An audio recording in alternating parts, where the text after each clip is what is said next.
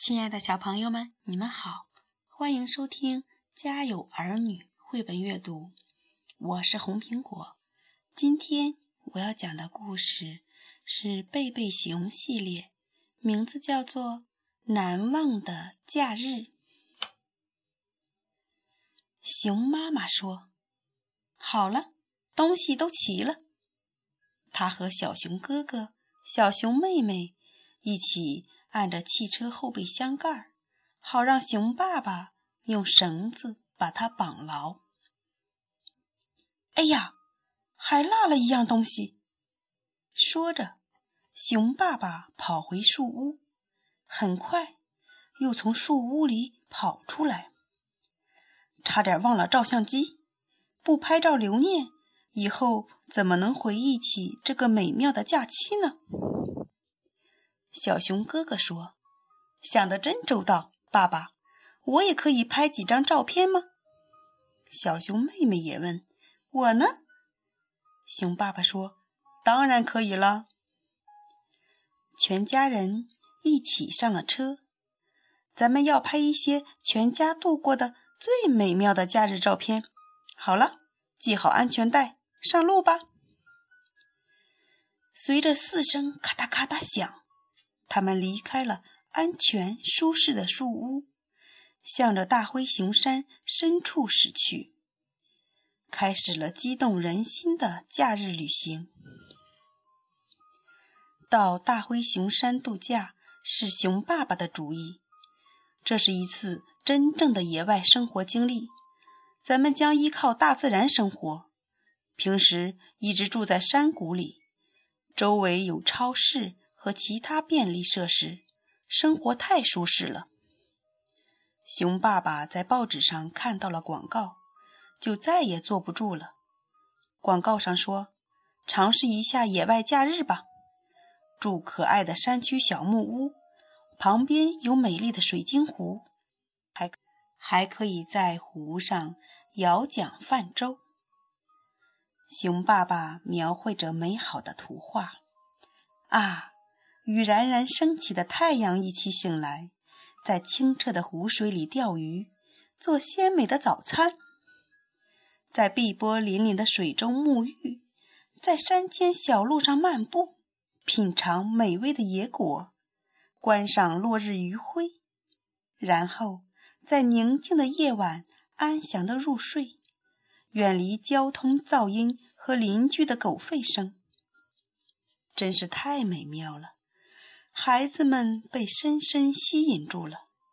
小熊哥哥问：“爸爸，咱们能钓到什么鱼呢？”熊爸爸满怀信心地说：“当然是鳟鱼了。”但是熊妈妈却不敢那么肯定，所以在准备行装时，她带了一些罐头食品，以备钓不到鳟鱼。还带了一些书和玩具，以备下雨天消遣。汽车沿着山间小路越开越陡，驶进山林中。小熊哥哥说：“我好像尝到新鲜的鳟鱼了。”小熊妹妹说：“我也好像尝到那些美味的野果了。”熊爸爸说：“还有我的拿手野味。”这时，车开到一条更陡的山路上。熊妈妈说：“可我们没有带做野味的原料，只带了一些罐头食品。”熊爸爸笑着说：“知道没带？我说的是用大自然提供的原料做的特殊野味，这是秘密配方，用森林里的树皮、树叶和树根做成的。”孩子们问。什么时候才能到呀？熊爸爸深深地吸了一口气，快到了，已经闻到山里新鲜空气的味道了。小熊哥哥扮了个鬼脸，那不是山里新鲜空气的味道，是臭鼬。熊爸爸皱了皱鼻子，嗯。熊妈妈想，这可是个好镜头。熊爸爸说。臭死了！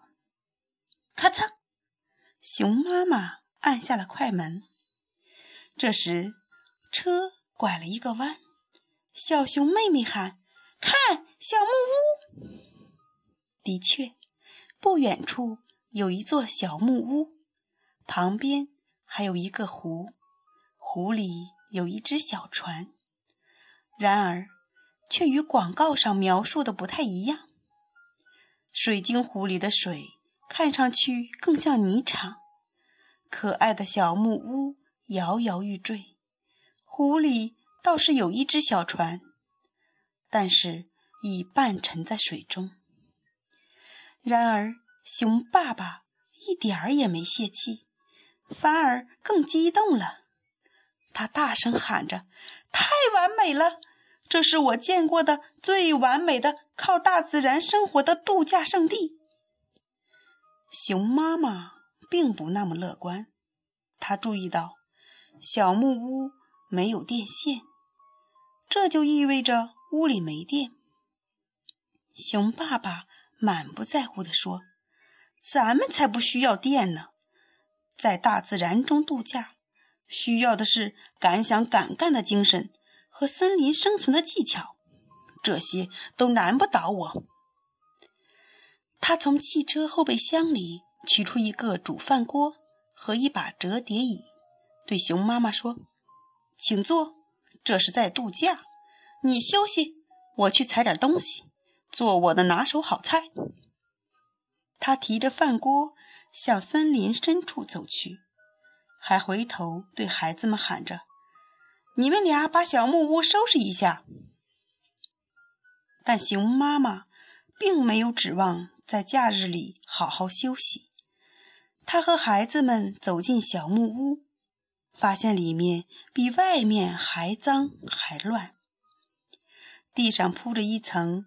没脚裸身的树枝和枯叶，实际上这里更像一个陈列着蜘蛛网、蚕茧和老鼠窝的博物馆。熊妈妈想，该拍第二张照片了。照相机咔嚓一声，老鼠四处逃窜。小熊妹妹清理着水池中的树叶，看到旁边有一样东西。问：“这是什么？”熊妈妈说：“是个压水的手泵，我正好需要它。”熊爸爸端着一锅奇形怪状的树皮、树叶和树根回来了。来，再加点水。他压着手柄，水泵嘎吱嘎吱的响了一会儿，水开始流了出来。却是带着铁锈的棕色水，但是熊爸爸并没有失望，他兴致勃勃地说：“做野餐，这水正好，现成的肉汁。”他把锅端了出去，外面已经生好了火。孩子们对这一切感到很新奇，但熊妈妈有些担心。她在壁炉里生了火。把豆罐头和干蜂巢放在火上加热当晚餐。这时，只听熊爸爸喊：“开饭喽！”孩子们迫不及待地跑了出去。熊妈妈拿着照相机跟在后面。熊爸爸说：“这是大自然提供的食物。”锅里盛着一些怪模怪样的东西。熊爸爸。用大汤勺舀了一点汤，和小熊哥哥、小熊妹妹每人尝了一口。小熊妹妹说：“呀！”小熊哥哥说：“破！”熊爸爸说：“破！”呸！咔嚓！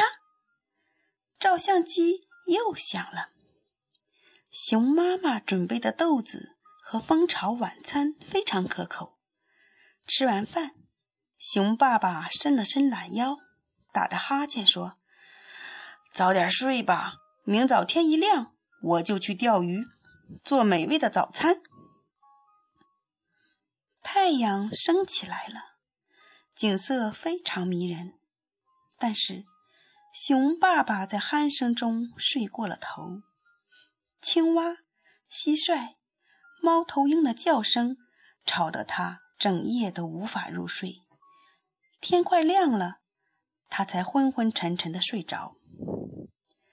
出去钓鱼，熊爸爸开始有点泄气了。刚踏上船，船就沉了，只钓到一条黏糊糊的稀泥鱼。那条鱼还抽着鼻子，瞪着熊爸爸。呼哧呼哧，稀泥鱼流着黏糊糊的东西。咔嚓，照相机再次响了。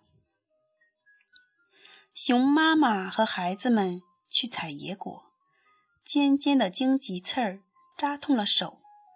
品尝野果时，酸的连小鸟也皱起了眉头。这次是熊爸爸把这个镜头抢拍了下来。过了一会儿，夕阳西下，风景如画，但贝贝熊一家。却顾不上欣赏这美丽的景色，他们手忙脚乱地扑打着从湖边成群飞来的饥饿的山蚊。他们向木屋逃去。熊妈妈边跑边喊：“靠大自然生活，说的好听；看看这些荆棘和蚊子，倒不如说大自然靠我们生活。”刚进小屋。就下起雨来，屋顶四处漏水。不一会儿，接水的盆子、罐子就不够用了。他们好不容易熬过了这漫长的一夜。早晨，他们浑身都湿透了。门口的楼梯井里积了一英尺深的水。熊爸爸说：“别担心，雨不会一直下的。”把这些水扫出去就……但是熊爸爸还没来得及把水扫出去，水却把熊爸爸扫出了门外。他被冲下泥泞的山坡，冲进黑乎乎的湖里。熊妈妈和孩子们赶过来时，他已经不像熊爸爸了，倒更像一个泥球。熊爸爸。抬头看着熊妈妈和孩子们，嗨，我有一个绝妙的主意，咱们回家吧。贝贝熊一家把行李装上车，拉上顶盖，钻进了汽车。汽车在瓢泼大雨中颠簸着，水花四溅地冲下山去。到达山谷时，雨已经停了，太阳出来了。树屋看上去从没有像现在这样漂亮。第二天，熊妈妈把胶卷拿到照相馆冲洗。几天后，照片洗好了。贝贝熊一家给每张照片写上了标题。